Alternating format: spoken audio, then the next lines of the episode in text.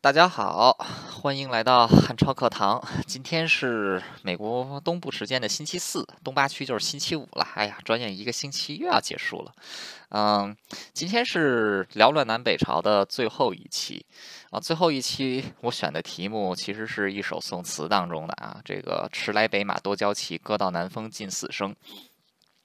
为什么选“歌到南风尽死生”呢？其实就是从北向南打，统一。统一南边啊，所以叫割到南风尽死生。那其实南北朝进行到现在啊，咱们从八王之乱开始讲，讲到现在讲了二百七十多年，终于是盼来了统一的曙光。但是说是盼来统一的曙光，其实真正魏晋南北朝结束之后啊啊，并没有就是。进入到一个太平年代，因为紧接着就是隋朝，隋朝出了一个挺有名的皇帝，叫隋炀帝啊。这炀也不是什么好字儿啊，把国家也是弄得民不聊生吧。反正又起义，又打了几年的内战啊啊，等于真正到就是国家就是真正平定，嗯，就是真正这个中国算是正式的大统大一统啊，就是和平的大一统，其实是公元六二八年，这个是。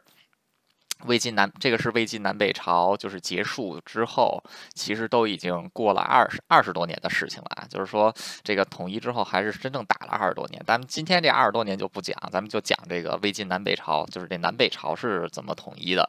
我们先说一个概念，就叫关陇集团啊。这个好多人问过我，是关陇集团啊。关陇是在什么地方啊？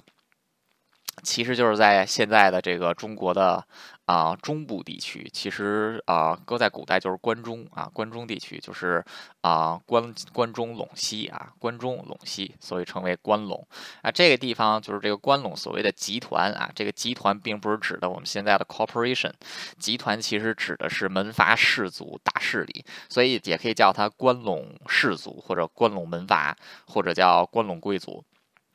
怎么来的呢？啊？当年最早的时候啊，在北魏统一了中国之后，当时为了防备北方的柔然啊，所以就在现在关中这个地方建立了六镇，就是六个六六六座城市啊，这城市都是军事化的，像这个怀素啊、武川呐、抚明啊、啊柔玄呐、沃野呀，还有这个怀荒啊，合称六镇，主要是由鲜卑贵族。来管制，那在这个地方的鲜卑贵族，其实啊，因为当时这个就是再往前推个一百多年啊，八王之乱的时候，这个地方算是晋朝实力的核心地区啊，就是关陇这个地方算是比较富庶的，所以这个地方一直以来都有大量的汉人群体。那么在衣冠南渡的时候，有很多汉人族群是选择待在了，就是啊，是他们是来不及南渡，或者说就自己选择，哎，待在了关陇，就是待在了中国的北方。啊，他们在中国北方待下来之后呢，啊，自己本身还是一定有一定势力的。那么随着时间的演进呢，就是入主中原的这些胡人，逐步开始跟这些。还留在南方的汉人合作，一方面就是这些胡人也意识到汉人的文化好像确实就是治国来说有那么好用啊。虽然汉人的文化打仗没有我们这些胡人强，但人治国确实是是有一套，所以就开始逐步跟这些汉人学习，尤其是遵从这个儒家思想啊。当时在。就是现在的北京这一块儿是东部儒学集团，关陇这一块儿呢，其实就是西部的儒学集团。北魏是把这个儒学集团给统一起来了啊，但是这个当时关中这个地区因为设置了六镇，还是。还是挺奇神奇的一个，还是非常神奇的一个地方。那在关中的这个六镇，很快就是虽然说都是一些鲜卑贵族啊，但是他们跟汉人其实也有联姻啊。联姻之后，很快就形成了一个崭新的群体啊，就是胡人跟汉人的混血，然后 同时掌管着六镇。并不是纯种的鲜卑人，也不是纯种的汉人。后来北魏就分裂了，分裂成了东魏跟西魏。关陇这一个地方就是西魏的部分。那西魏当时只占北方的六分之一啊，只有这六镇。当时的这个大将大这个大头领叫宇文泰。那宇文泰他眼下南部面对的是强大的刘宋。东边面对的是强大的北齐的这个东东魏啊，西边呢就是柔然啊，它是属于强强敌环伺之下。那在这种情况之下，宇文泰就就肯定要选择，首先是要巩固自己的内部统治，在文化上是必须要取得汉人的认同和鲜卑人的认同。就是说，如果他单独倚倚仗于其中一个势力的话，他长久不下去。所以说，他必须。就必须要讲起来两条船，而且把得把这两条船给绑在一起。那他是怎么绑的呢？当然，之前北魏一系列汉化政策在文化上已经取得了一些向心力。那宇文泰。这个当政时期的西魏开创了府兵制，这个咱们之前讲过。府兵制设置八个柱国，其实就是柱国大将军啊，就是八全国最高的八个军事统军事统领。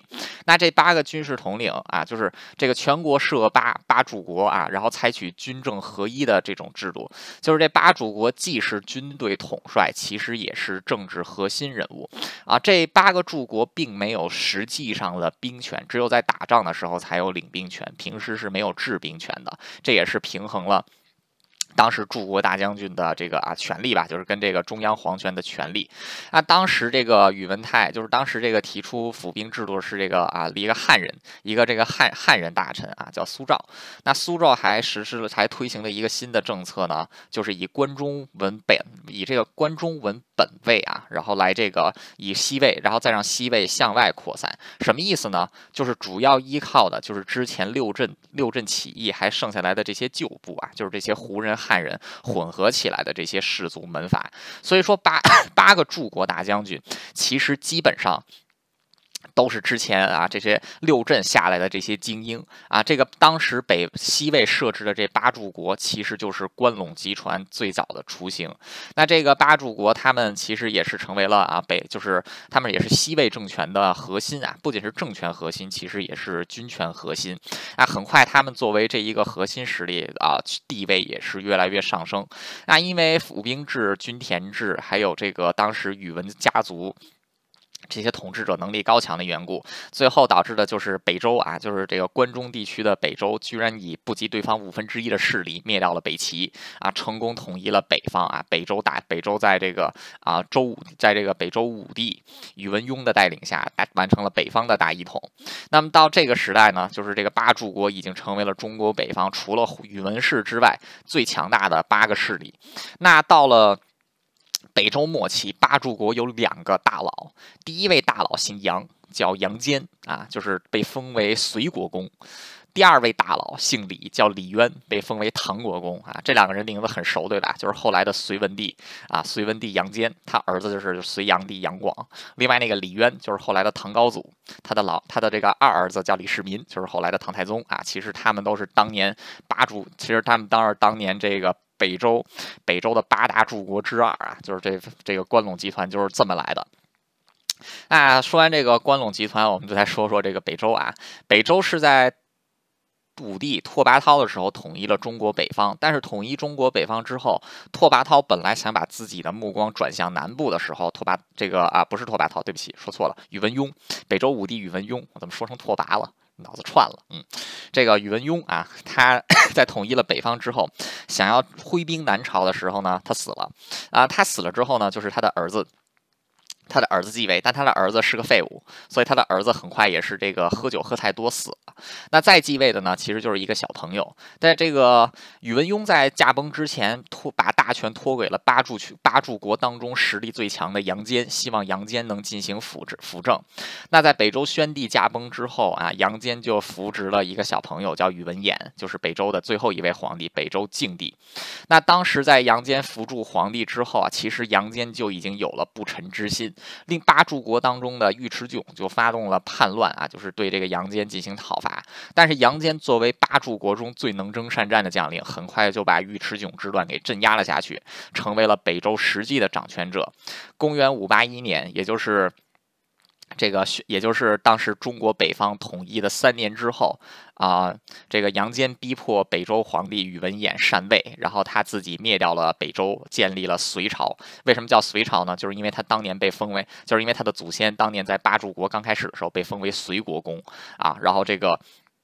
他就成，他就建他新建立的这个国家就叫隋朝啊，就是这个这隋朝是这么来的啊。杨坚上台之后，确实啊，挺心狠手辣的，宇文一族基本被屠戮殆尽的，基本是被屠戮屠戮殆尽啊，就杀的杀的可以说是这个干干干干净净的啊。当然，这个后来。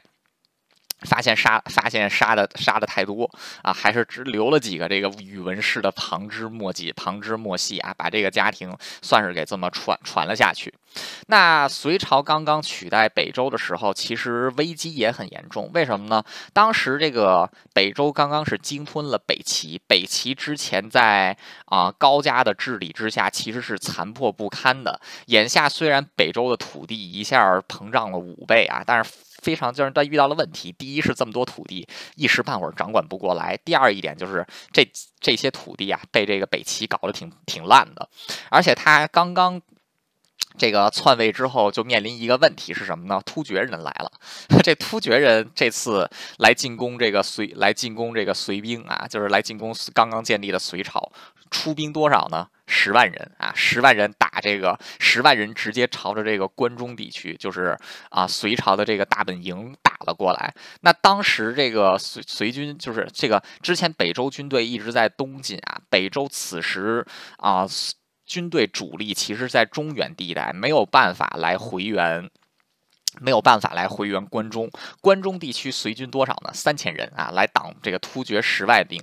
结果当时隋将李晃啊，就是其实也是八柱国当中实力最弱的李晃啊，选择在山西宿宿州这个地方，现在的这个朔州啊，其实就是当年的马邑，在这个地方跟突厥军交战。那这一场其实也是啊，突厥纵横大草原以来打的最惨烈的一仗，就是这个马邑之马这个马邑之战啊。李晃深知自己这三千人要是跟对方硬拼的这个。他要跟对方对方直接这么无脑 A 过去的话，他肯定是全军覆没。所以他组成了一个巨大的鱼鳞阵啊，就是把这三千人集中一起，像一块铁板一样，就集中这么一小地儿，四面抗拒。这个正好是卡在这个马邑的关隘口，只有突破马邑，突厥军才能直接突入关中。这场仗就是突厥军队的这个十万骑兵不停的冲击这三千人结成的鱼鳞阵，双方激战三天啊，就是这个突厥军累计冲锋一百四十多次，这个隋军居然是拼死抵抗，兵器用光了。就是这个这个这个箭射光了，当时有隋军的隋军的这个记录员，隋军的记录员就把这个汉朝墓地里出土的竹简给挖出来，把这个竹简削成这个弓箭的样子当弓箭射。啊，这个箭砍崩了就直接拿拳头拿这个牙咬，这个有的士兵这个打这个突厥人啊，一拳一拳打过去，这个手上的骨头都露出来了。啊，这场恶战隋军损失大概两千五百多人，突厥军。丢下的尸体就有一万多，然后这个剩下的突厥军铩羽而归啊，然后所以这一战其实这个也是隋朝这个隋朝刚建国打的最重要的一战，就是靠着三千人，居然就是在这个关中关中的西大门把这个。突厥军给击败了啊！那这一次之后，那这一次之后，这个啊，这个杨坚也是特别开心啊，就立刻率兵回师反击正在撤退的这个突厥军啊，大破这个大破突厥，算是终于稳定住了北方的啊朝这个北方的政局啊，这个小这个啊巩固了 外族政权。那在这个之后呢啊，杨坚就开始展现出了他作为当年最大柱国的真正的能力啊啊！首先这人打仗很厉害，之前就之前就已经提到了啊，他治国能。力还是很不错的。首先就是他在，他定这个颁布了开皇律啊，其实就是后来的这个隋律、隋律还有唐律的这个啊一个一个简化版本，就是跟这个齐律一起严惩下来的。首先就是废除了很多酷刑，然后简化了这个法律条文。那这个很让这 这个通过这种法律治理啊，很快也是这个稳定住了整个国家的治安啊，也是整治了吏治啊。同时为了这个。就是加强自己的经济能力呢，他还开挖了运河啊，就是广济渠。然后这个开挖广济渠，其实也是连通了关中，就是关中的这个黄河、渭水，还有这个下面的洛河啊，几大水就是几个水系啊，等于说这个把把这个航运交通又给打通。那他击败了突厥之后，也没有对突厥斩尽杀绝啊，是跟突厥这个签订了合约。然后突厥其实也有派出一部分的雇佣军啊，帮助这个隋军作战啊。同时这个。当时在统一北方之后啊啊，这个隋文帝为了能够及早的，就是他能够他能够及早的掌握国家的情况，就进行了这个大所大所冒月啊，其实就是全国人口普查。那这一次这个通过人口普查，是这个让国家增加了一百六十四万户口户口，就是把之前因为战乱没有统计出来的户口给这个。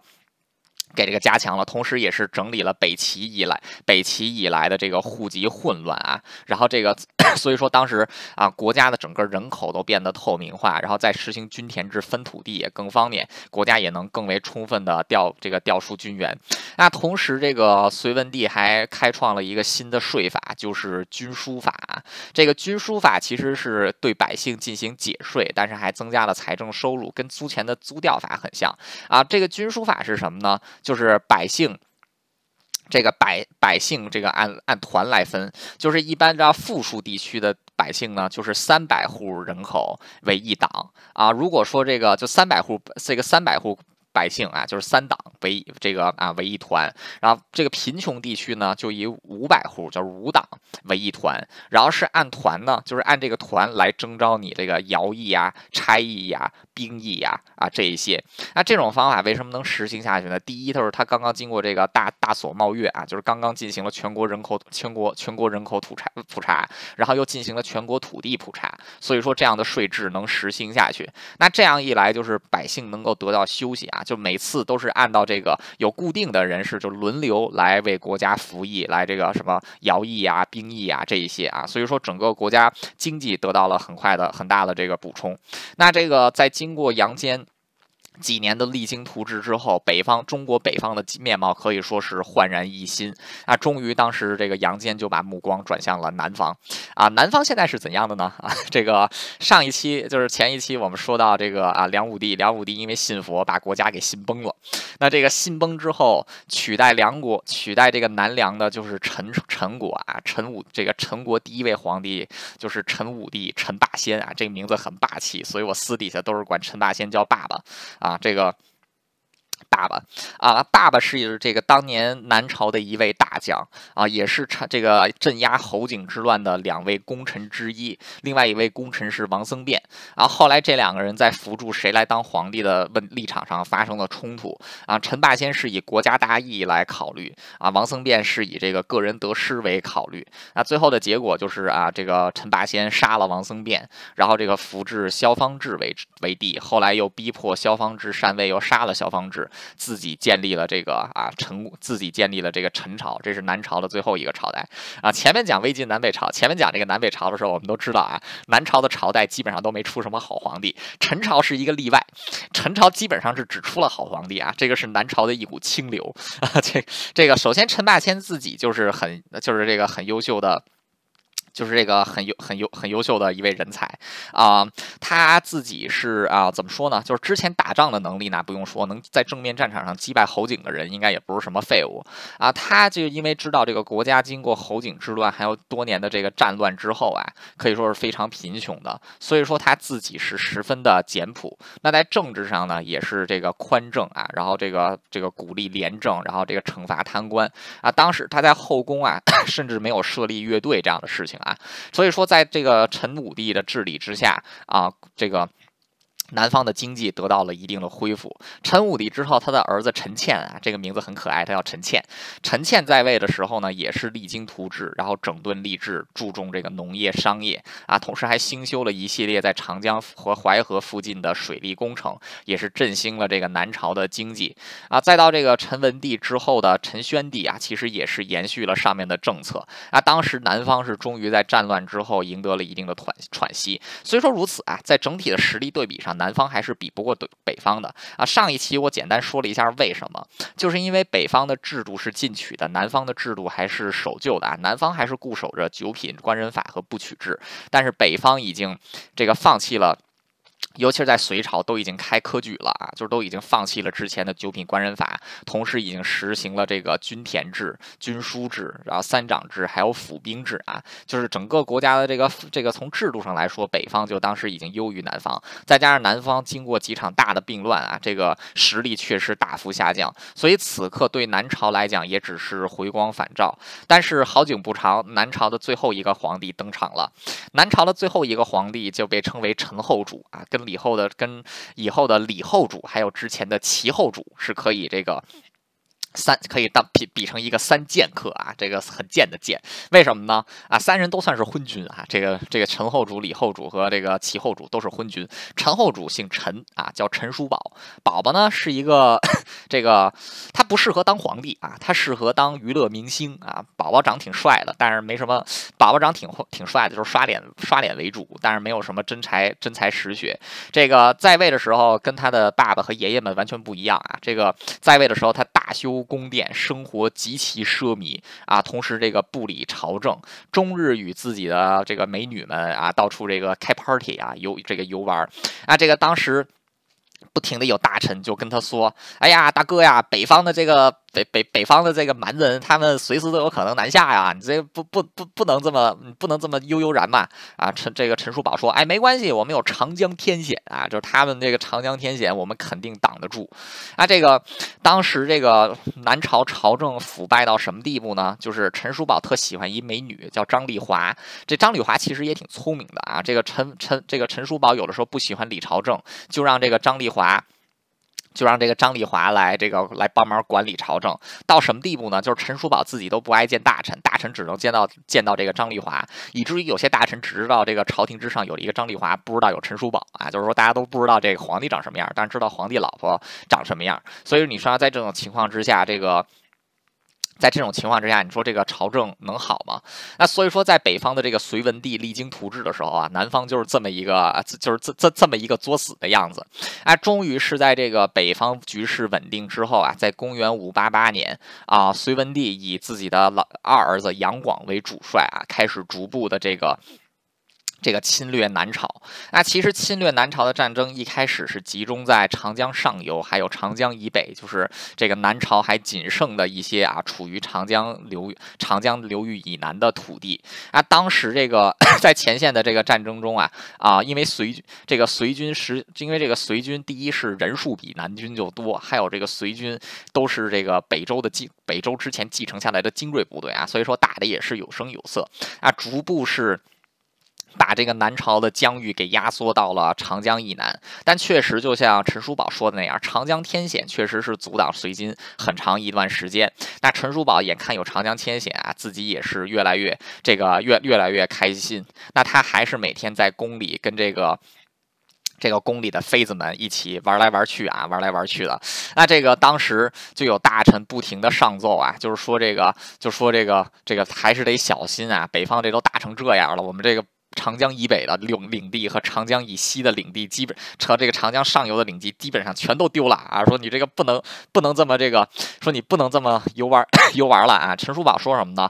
他又说这个我这个长江以南是有帝王之气啊！说之前这个北齐曾经三度打过来都没戏，然后这个之前北周还两这个两次打过来也都没有这个打过也都没有过来，所以你觉得这次隋军能过来吗？啊！这些大臣估计都疯了，就是说。这现在能能比吗？之前北齐是一个昏庸的朝廷，周兵只有北齐的六分之一，现在北方都已经统一了，而且统一他们的那个人啊，杨坚八柱国之首，这这这这这他们全国兵力五十万，我们全国兵力二十万，这怎么打？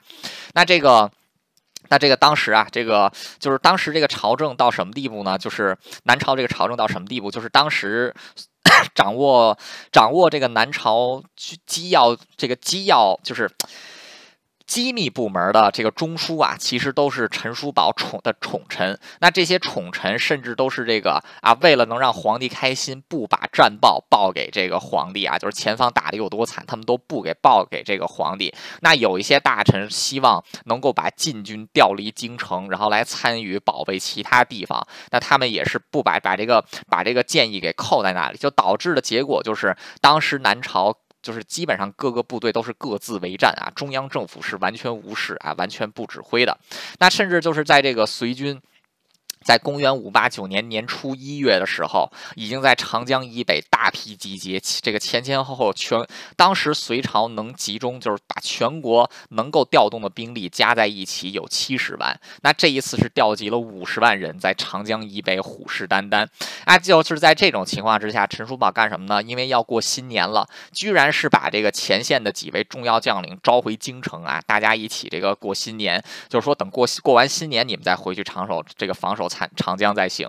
然后因为这个隋军也得过新年，没有想到的是，在公元五八九年的除夕夜，趁着南朝在过新年的时候，五十万隋军一齐这个渡过长江啊。之后再有大这么大规模的兵力渡过长江，应该就是这个一九四九年年初的时候，这个共军渡长江，就是共军渡江啊，才有这么多人。这个隋军在除夕夜大举南侵。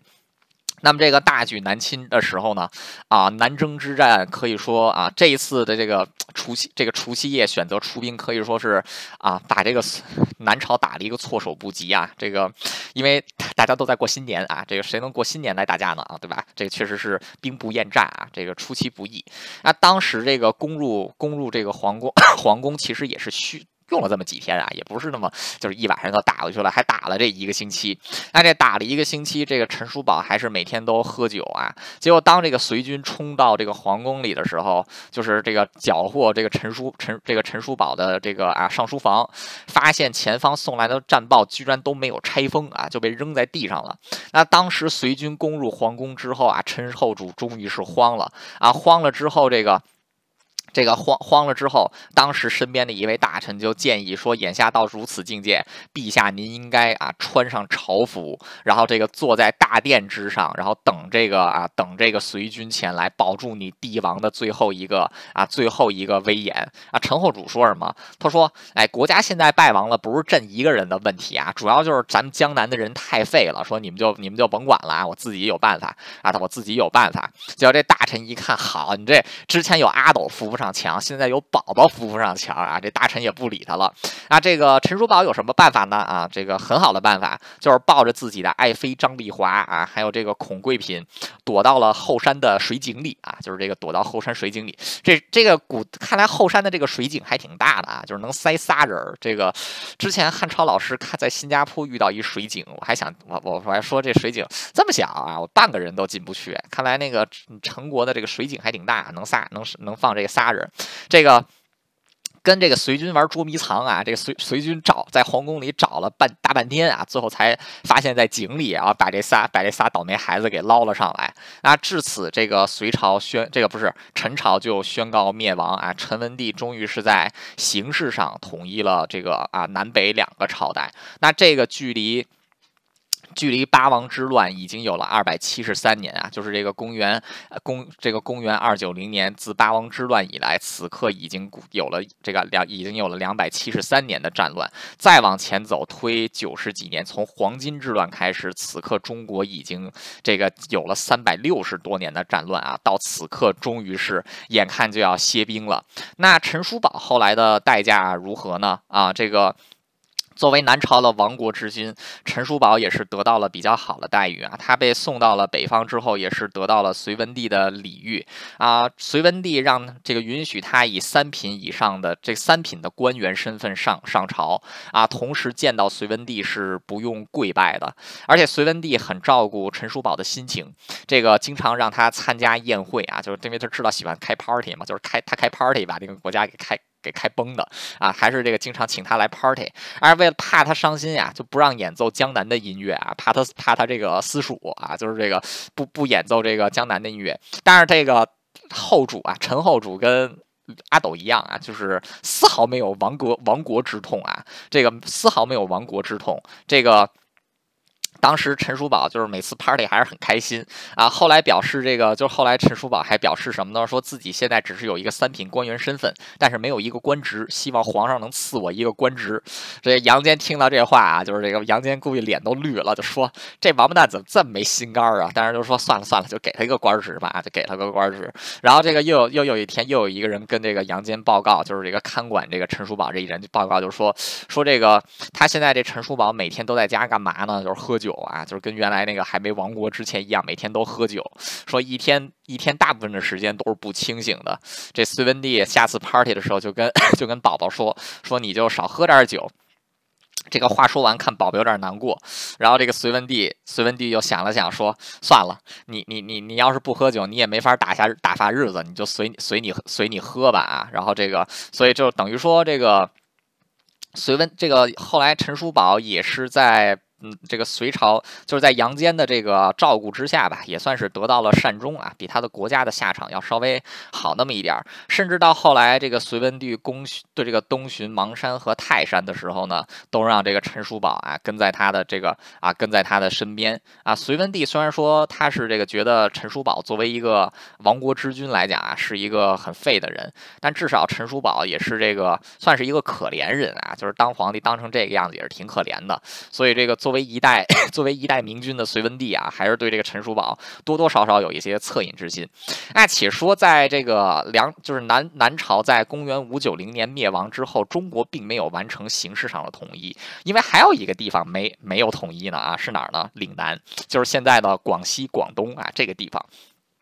岭南这个地方啊，很长，就是在汉朝的时候，就是秦朝、汉朝就叫百越啊，这个百越啊，当时这个秦始皇就有南征百越啊，就设立了桂林郡和象郡这两个郡。后来在汉朝的时候呢，啊，这个。岭南这个地方又有南海郡呐，啊，这个交趾郡呐，啊，这一些，但也都算是化外之域。尤其是到了这个汉朝末年，啊，当时汉朝国力全面回缩，那么在岭南这个地方，逐渐就产生了一些独立的政权啊，就是这个少这个百越的少数民族建立了政权。那么到了这个梁朝的时候呢，就是岭南地区最大的族群就是黎人啊，这是现在已经不存在的一个族群，就是黎人啊，黎人家的这个老大姓显啊，这个显家他们在。在名义上是归顺南这个归顺这个梁国的，那这个后来他们又在名义上归顺了归顺了陈国。那隋文帝在挥动五十万大军灭掉这个灭掉南朝之后呢？当时就也把目光转向了岭南这个地方，只要能把岭南平定啊，这个这个之前的这个大汉朝终于就能再次再次统一了。那么当时隋文这个隋文帝就这个陈叔宝啊，陈叔宝此刻就做了，就终终于在做了一次这个啊政治方面的事情，就是跟这个隋文帝说说这个岭南不宜直接进攻，要以和谈为主。隋文帝说：“我怕他干什么呀？这个。”老子有五十万大军啊！我怕他一岭南干什么？岭南总人口加在一起就一百万啊，能能能能凑个能凑一百万大军吗？然后这个陈叔宝说：“那我给你讲一个故事吧，我给你讲讲岭南的故事。”隋文帝就说：“行，那你讲吧。”然后这个宝宝就说了：“是吧？这个故事我也现在就讲给大家。我们把时间往回再推个五这个五五十五十多年啊，推个五十多年，当时还是梁武帝萧衍这个执政中期的时候啊。”这个南朝就是梁梁朝啊，正是处于江河日下的初步阶段。那当时因为岭南这个地区是名义上臣服于梁国，所以梁国在这个地 地方有派政治官员的啊，派的这个政治官员就叫冯荣，冯荣的儿子叫冯保，另又是另外一个宝宝。那当时这个隋文帝他就啊，不是这个隋文帝啊，梁武帝他出家了。他出家之后，大臣们就得赎他，赎回来之后呢，就像我上一期讲的那样，国家就没钱，没钱怎么办呢？就只能征税。之前对黎人征的税是比较少，那这一次也是把这个征税的一个头加到了黎人身上，所以就让冯荣去这个黎黎境啊，到这个显家宣布这个征税征税的消息啊。冯荣就带着这个诏旨意啊，到了这个黎人，到了这个黎人的都城啊，进去之后就叫说把你们的首领叫出来啊，首领没出来，出来一十七岁的小丫头。然后这个，然后这个就说，然后这个就说你是谁呀？说啊，我是首领女儿。然后就说，嗯，首领女儿，你把你爸叫出来，我有事儿跟他说。然后说我爸病了，你跟我说吧。跟你说管用吗？小孩说管用。然后行，那个我们加税。然后这个给他看单子啊，小孩拿过单子来一看，把单子给折好，给他递回去说，一次加太多了，我们不答应。然后这个，然后这个冯荣愣了一下啊，就说：“这个你你们不答，你们这个不答应，你就不怕朝廷处罚你们吗？”然后这个，然后这小孩就说：“说朝廷处罚就处罚吧，反正我们反正我们离人也不怕。”然后结果这个冯荣冯荣一生气就说：“小丫头，你是在威胁我吗？”小丫头说：“是啊，信不信现在老娘一刀就捅了你？” 这冯荣没办法就走了。然后第二次就带兵过来征税啊，结果被这个带带着兵还有自己的儿子冯宝宝宝。就来带兵来征税啊，结果被这个小姑娘带着一群这个山民给打回来了，打了一顿，这个打的挺惨的。这个官军就退回来了，尤其是宝宝啊，宝宝的这个马都被射死了，在地就是这个单单用跑的，小姑娘就在后面追，也就是这宝宝跑挺快的啊，没有被这小姑娘砍死。结果回去之后啊，这个。当时离人就说说啊，这次只是个误会啊，就是说你们别给我们收这么多税就行了。然后等于双方也没有把这个脸皮撕破。啊，这个此刻宝，此时宝宝也已经十八岁了，也没娶老婆。这个当时冯荣就想说，这哪来的这小丫头片子呀？怎么这个怎么怎么这么倔呀？然后就派人去调查。然后一调查就知道啊，说这小这十七岁小丫头片子是首领的女儿啊，姓显，叫显英。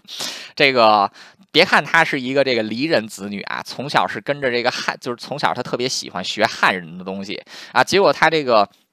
到十五岁的时候就已经开始帮他爸爸治理这个整个岭南了，而且他是引入了好多的这个汉 汉化政策啊，引入也引入了这个中原，就是这个汉人的法律啊，引入了这个汉人的这一些啊文化习惯啊，把这个岭南治理的有声有色。这冯宝越听，这个冯冯荣越听越听啊，这眼睛越亮，就说：“哎，说这个就有如此奇女子，要是能娶回家里来做我做我的儿媳妇儿，还多好。”然后就去找他的儿子宝宝，就跟宝宝说。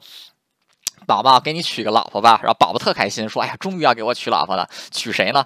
然后这个冯，然后他爹就跟他说：“你还记得上次打仗的时候追着你砍的那小姑娘吗？我觉得她不错啊。”这宝宝差点给吓死，宝宝他妈也差点吓死，说：“你这哪是给儿子找媳妇儿啊？你就是给儿子找姑奶奶呢。”然后这个冯冯荣不听啊，说：“不行，我得去提亲。”然后这个 这个这冯宝是死活啊都不让去提亲。这时候他妈妈在旁边说了，就说什么呢？说你看那那姑娘那么厉害，她肯定要好多彩礼，到时候。不不管他开多少彩礼，咱家就说出不起啊，就把婚事就给搪塞过去就行了。这宝宝一听啊，就得得了，只能这样了。然后这个冯荣又来了啊，这冯荣又来了，这次还是这个小姑娘接待他。小姑娘这次说，不是说不征税了吗？然后这个冯荣说啊，我们这次不征税了，我们这次就来谈谈你。然后说你谈我做什么？就问他说那个我我有个儿子，你知道吗？然后说啊，冯市长。啊，见过见过，上次我追着他跑啊，他跑的还挺快的。然后他说：“你你觉得我儿子怎么样？”他说：“长得还行。”身体也不错啊，就是一般来说，我追着别的男人砍，别的男人一般跑不过，他是第一个跑得过的。然后这个，然后冯荣就问说：“那那你成亲了吗？”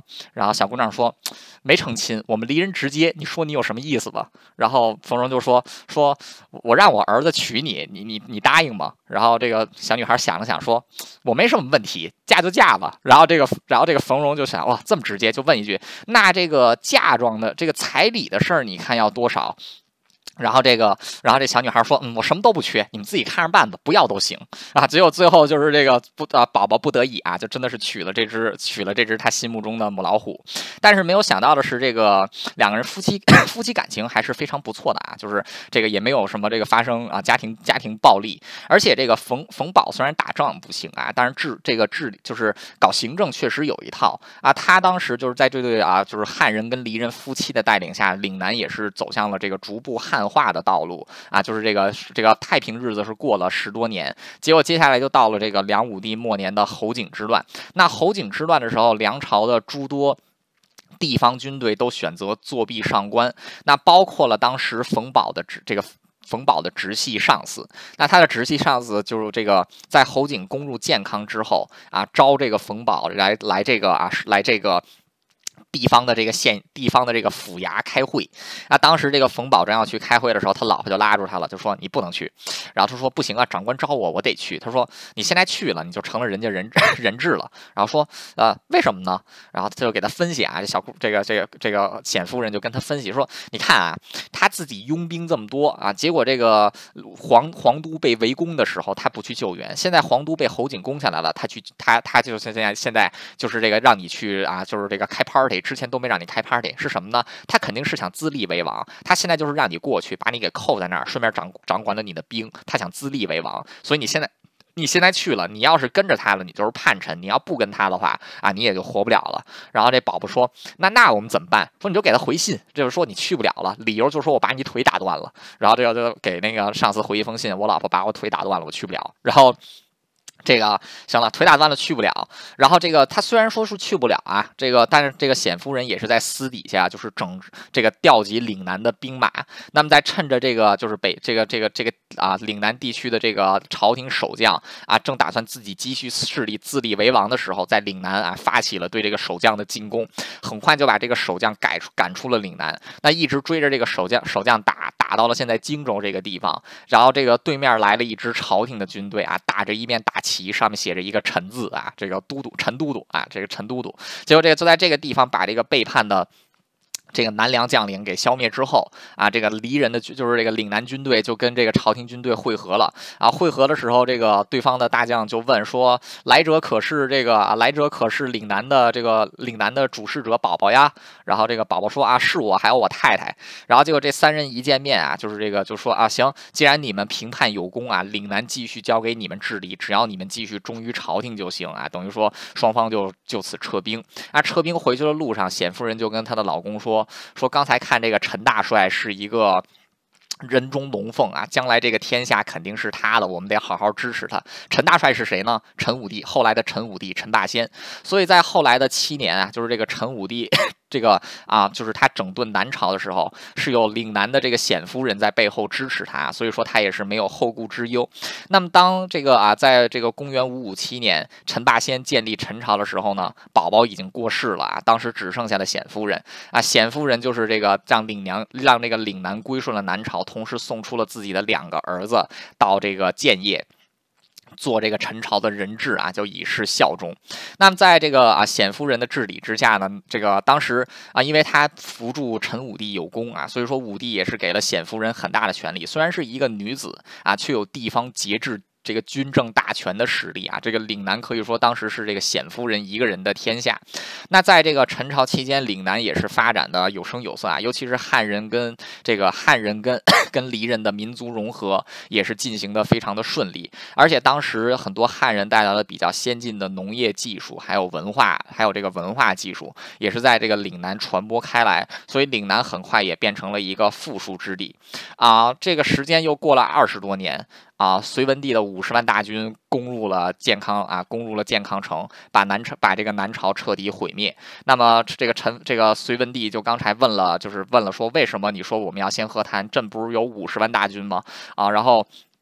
这个宝宝就这个陈叔宝就跟隋文帝讲了刚才我给大家讲的这个故事，就讲了一下这个冼夫人是如何起家、如何治国啊，如何这个行军打仗的。然后隋文帝听了一听了听了之后呢，愣了半晌，说说我们只有五十万大军，不然还是先和谈吧。啊，之前他说的是我们有五十万大军，怕什么？现在他听完故事之后，他说的是我们只有五十万大军，我们还是先和谈吧。于是就派了使者啊，就是到了岭南，向这个冼夫人就。就提说说，现在你所忠于的南朝已经灭亡了啊，这个。现在你就请你们啊投开城投降吧。如果你们要不投降的话，我们这五十万大军就只能打过来了啊。这个时候，显夫人已经七十五岁了啊。这个她的老公在三十年，在二十多年前就已经死了，她的两个儿子也死在她的前面啊。此刻，她她这个亲人只剩下她的孙子了，还有就是她一个老太太，就守着岭南这一片地方啊。这个岭南就是当时这些黎人是非常忠于这个啊陈国朝廷的，就是因为是陈国朝廷。一直以来对岭南的政策都十分宽容，也不怎么收重税，而且跟这个，而且也是让这个岭南啊这个蓬勃发展。所以说当时啊，冼夫人召开了全族会议啊，把这个岭南的各个大族都招过来，来探讨这个到底怎么办啊。当时就有人说，跟就是为了这个向陈国尽忠啊，跟隋军拼了，把岭南给陪葬。还有的人说，就是以岭南 岭南天险，干脆自立啊，这个干脆就自立。啊，当时这个冼夫人自己想来想去。这个自己以岭南一隅之地挡五十万大军，怎么可能挡得住啊？第二就是，就算是挡住了，这个现在还能分得出来黎人跟汉人吗？说这个互相都是亲戚，互相都是家人，你把这个岭南给跟这个中原、跟这个汉人文明给隔开啊，百姓怎么办？所以在想了一夜之后，这个冼夫人又召集了啊这些族人，然后对着这当着这些族人的面跪了下去，磕了三对这个磕了三个头啊，然后就说说这个为。为岭南的这个未来着想，怎么这个他做的是什么决定呢？开城就是不抵抗隋军啊，让这个隋军进入岭南，我们不抵抗，就是这个啊，就是然后就跟这些就跟这些人说了自己的想法。那因为冼夫人此时已经执政岭南将近六十年的时间啊，这个人望是极高了，所以经过他这么一番劝啊，当时的这些岭南的，就是这些岭南的离人部落首领也都同意了这个他的看法。终于是在公元五九零年这一天啊，岭南在中国历史上第一次也是最后一次以和平的身份重视并入了中原王朝啊。至此，这个广东、广西这一个地方成为了中国大一真正大一统的一部分。这个是在公元的五九零年啊，这个。公元这个公元五九五九零年啊，就是这个岭南安抚啊，此时距离八王之乱终结啊，就是像刚才说的，已经有两百七十三年。如果再上上溯到公元一百八十四年，张角在巨鹿发起黄巾起义以来，此时中国已经经历了两百六十七年的战乱啊，这战这两百六十七年没有一天不打仗，这个国家终于是在这个两在在三百六十七年之后啊，这个。正就是再一次迎来了和平啊，可以说也是一个盼望已久的和平吧。这个话说天下大事啊，合久必分，分久必合，此时终于是合在了一起。那这次战乱造成了什么影响呢？接下来我们就对啊，这个今天 今天的这个八王，就是从八王之乱开始，一直到岭南安抚啊，这个缭乱南北朝的故事算是正式结束了。我最后就来总结一下南北朝啊，首先从人口上来说吧。这个黄巾之乱之前，中国大汉的人口有五千九百多万人啊，就是多一点的统计有超过六千万人啊。到公到这个公到这个公元二百年官渡之战的前夕啊，就是经过了十多年的战乱、饥荒还有暴政，中国人口不剩还剩下不到一千万啊，就是十去七八。你当时翻一翻那个时候写的这些民谣啊，这些诗，基本上都是满地白骨、满地血泪。那好不容易经过这个。那好不容易经过这个三国期间啊，就是当时三个国家各自的治理啊，虽然中间有零星的战乱，但好好歹没有像这个黄巾之乱之后那么夸张了。到了北 西晋太康元年，全国大一统的时候，中国的人口已经恢复到了两千三百多万。但是很快的八王之乱爆发，然后五胡乱华入主中原，中国的人口迅速又降到了两这个两千万人以下。那这个经过多这个经过两百。多年的战乱，中国的人口也是在波动中啊，这个波动中有增有减。到这个隋朝统一全国啊，正式调查全国户口和人口的时候，此时中国的人口还有两千七百多万啊，就是说这个从人口上来看的话。自这个汉朝，自这个汉朝末年以来，人口下降了一半以上啊，这个啊，这个这还是回复了不少，才这个到这个地步。那在经济上呢啊，当时中国的北方跟南方啊，都是经历了大规模的战乱，有非常多的荒地。北方在北魏之后得到了一定的缓和，南方呢？在陈朝的末年，也是得到了一定的缓和，但是百姓普遍还是民不聊生的，因为整个国家都是处于内战当中啊。你说说，百姓应该怎么活呢？啊，所以说当时隋文帝接手的一个全中国，可以说是一个啊，在百废，说好听一点是百废待兴，说难听一点是在崩溃边缘的这么一个国家。那么。在，但是虽说如此啊，为这个南北朝时期，其实在中国历史上来讲也是非常重要的一段时间。其实如果没有南北朝的话，就没有我们现在华人的这个面貌啊。首先从 我们的血缘上来说，啊。现在是没有纯种的汉人，要在严格意义上来讲，我们是没有纯种的汉人的。为什么呢？就是当北方的这个胡人入主中原之后，胡人跟汉人进行了血缘上的连接，就是通婚啊，胡汉通婚。那么这一次，其实从从这个啊生物学的角度上来讲，也是丰富了中原地区的基因多样性啊，丰富了我们这个中原人类的这个生物多样性啊。大家都知道，多样性对于人类来，对于生物来讲是非常多重要的啊，就是这个它能增加。这个生物生存的几率，那么。这一次这个胡汉的这个大混血，再加上后来南北统一之后，南方跟北方的通婚，可以说是把胡人的血统融入到了汉人当中当中，汉人的血统融入到了胡人当中。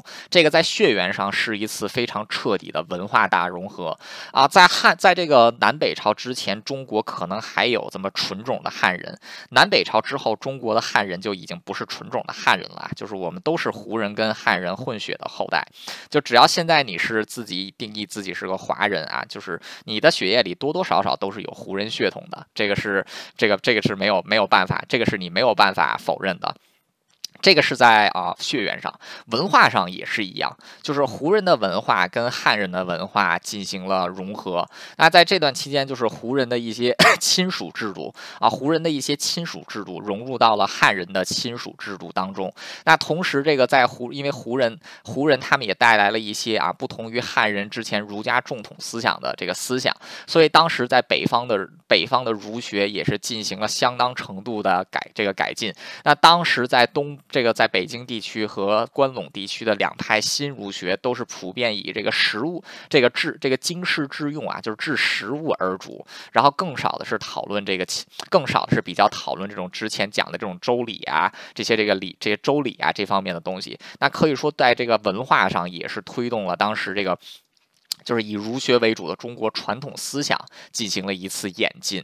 那同时，在这个语言习惯上啊，就是说这个胡人的话混入到了这个汉语当中，胡人的姓混入到了汉姓当中啊。其实对于我们现在的，无论是我们现在说的这个华语，还是这个 我们的这个很多的姓氏啊，其实都是北，其实都是当年这些胡人带过来的啊。就是说，当时汉人跟胡人的文化混合，形成了这个新的汉人血统，还有新型的汉人文化啊。另外就是在政治制度和经济制度上，那么南朝作为当时的这个所谓的正统朝代啊，其实它是继承和发展了当时。从西晋遗留下来了很多东西，包括九品官人法啊，就是后来的九品中正制啊，还有他的这个部曲制度、佃农制度啊，还有这个豪右制度这一些啊。那但在北方呢啊，迫于形势的需要，北方的这个新儒者或者说新汉人啊，还或者说这群新胡人，对政治体制进行了一些改革。首先就是 这个在隋朝的时候，基本上就形成了以后啊，一直这个延续用到后世的六部制度，就是国家机。其的分工更为明确，更为务实化。还有就是在地方实行了开创性的均田制啊，这个租调制、均书制，还有府兵，还有这就是这个啊，这这些这个地方的这。地方的管理制度啊，还有这种三三长制、二这个二长制这样的户口管理制度啊，这些在中国历史上对于政治演进来讲也是很大的创举啊，它是超脱了之前汉人所理解的政治演进之外的。那同时在军队编制上又推行了府兵制啊，府兵制后来一直延续到了唐朝末期。那同时在法律上啊，就是在。汉朝法律的基础上，也根据当时的乱世做出了一些演进。最早有齐律，后来是有了隋朝的开皇律啊，到后来一直就开皇律就变成了后来唐朝的法律嘛。那当时是废除了很多古代的这些啊刑法，比如说宫刑，就是切人切切人鸟这件事儿，就是在开皇律的时候被废除的啊。同时，这个鞭笞这个刑罚，还有车裂啊，就是这个车裂呀、腰斩这些刑罚，当时也都一并废除。啊，直到后来是到了这个明洪武啊，就是这个朱元璋时期，很多的这些啊，这些这个啊暴这个非常非常严厉的刑罚才再度回归中国的历史之上啊。所以说，当时这个法律上的演进也是有极大的改变。那同时，当时北方也是有了非常多的科学发现啊，比如其实就是在北朝的时候，这个祖祖。祖冲之啊，他这个就是算出了圆周率以后当中的七这个七位啊。后来这个第一部这个第一部集大成的农业作品《农政》这个啊这个《齐民要术》啊，其实也是在南北朝的时候产生啊。甚至这个在数学界比较重要的九九章算术，虽然是在东汉年间，就是这个。写成了稿，但其实也是在北朝的时候，九章算术是正式刊行出版啊。可以说这段期间也是这个科技上也是有了这个非常非常多的发展啊。同时，像佛教啊，也是这个啊，佛教虽然自汉朝就已经传入了中国，但是在魏晋南北朝时期，无论在北方还是南方，佛教都得到了极大的发展。而上一期讲到这个，在 南朝梁武帝萧衍的这个推动之下啊，当时这个中国的儒教、道教、佛教也慢慢走向了这个。三教统一的这么一种哲学趋势，那可以说魏晋南北朝虽然是一个没有任何人想要回去的乱世啊，但是它也不可避免的进行对中华民族进行了多民族融合，还有文化上的融合，也带来了一些科技和制度上的进步。所以说，我们看这个，虽然南北朝是一个礼崩乐坏的时代，但就是在这样一个礼崩乐坏的时代，新的礼乐又诞生了啊，为我们的后来做出了多多少少有那么一些积极的贡献吧。所以说，最后评价南北朝的话啊，我对他的两，我对他只有八个字，前四个字就是礼崩乐坏啊，后四个字就是狂飙突进啊，就是因为如果没有南北朝这个时代进行的这些民族融合，我们现在的这些华人也不是现在的这些样貌啊，就是现在有一些所谓的这个大汉族主义者宣扬我们自己是什么纯种的汉人啊，其实你们自你们自一千八百多年前就已经不是纯种的汉人了啊，我们都是杂种啊，我们都是杂种，那。南北朝故事就啊算是告一段落了。这个前前后后一共讲了八期，从第一期八王之乱啊，就是这个八个王八蛋，就是把这个国家搞分裂，一直到现在，其实 整个国家。可以说，终于到了一个百废待兴的时候。但是隋文帝自己虽然是一代明君啊，但是他也有暴政的成分在。尤其是在他执政晚年的时候，国家也迅迅速啊陷入了这个朝廷朝政腐败呀啊，这个人民生活潦倒的情况。那继承隋文帝的这个 中国历史上有名的所谓的暴君啊，隋炀帝杨广，那他其实这个做了一系列的事情，其实也是加深了当时人民的困苦啊，比如说这个。他开凿大运河啊，大批的征用民力，同时三次攻击朝鲜失败啊，也是这个损失了大量的人口，给人民增加了大量的负担啊。但是至少在隋朝的时候，就是啊，首先前面说到的南北朝时期留下来的一些制度得到了巩固，而且延续一千多年之久的科举制度啊，其实也是在这个隋隋炀帝杨广执政的第一年大业元大业。大业初年啊，这个科举正式开始啊，这个所以说隋朝还是有很多功绩的。他修的这个大运河也是啊，后来在这个啊南北经济重心的转移上也是起到了一定的作用啊。终于是在隋朝统一中国二十一年以后，因为当时的这个民，因为当时的这个。人民生活十分困苦啊！当时的这些民众活不下去啊！之前这个八王之乱的乱世是由司马家的这些宗室开始，隋朝末年的农民战争就其实是两百多，其实是中国历史三百多年以来啊，就是自黄巾之乱以来，第一次是由人民发起的对抗隋朝的暴政。那第一个这个这个那第一个这个啊，就是。掀起反隋大旗的人叫王勃，王勃自己也是生长在南北朝末年的乱世啊，他是见过乱世的人。眼下这个在这个觉得太天下太平了，他他这个人民百姓终于能过上好日子了啊，结果还得去修 修运河，还得去打高句丽啊，把这个人民逼得这个要死。所以在长白山啊，这个长白现当时的长白山其实就是现在的山东啊，这个这个长白山是比较后来这个现在的长白山才叫长白山的，之前的长白山其实是在。中国的山东离泰泰山离泰山不远啊，当时王勃就在这个啊这个长白山掀起了这个反隋反隋大起义的第一枪啊打打响了反隋大起义的第一枪，并且写下了这个啊一首很有名的歌曲啊，就是叫《无向辽东浪死歌》，就是翻译过来就是不要到辽东白白去送死的歌。那其实我觉得这首这首这这首歌啊分好几段，但是其实前一段也是这个。把这些人民啊，就是把这个人民经过将近四百年战乱之后，期望和平，但是又在官府的压迫之下啊，不得不反叛的这种心情给写了出来啊。前几句怎么写的呢？长白山前知侍郎，穿着红罗棉被裆，长槊钦天半，抡刀耀日光。上山吃张鹿，下山吃牛羊。忽云忽闻官军至，提刀向前荡。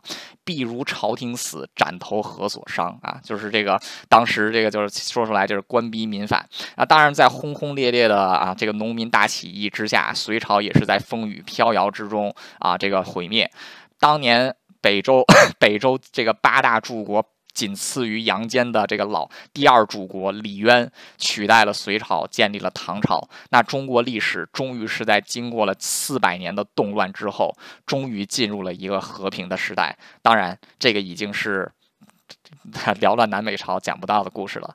感谢大家过去八期以来的支持与鼓励啊！聊了南北朝至此结束，谢谢大家。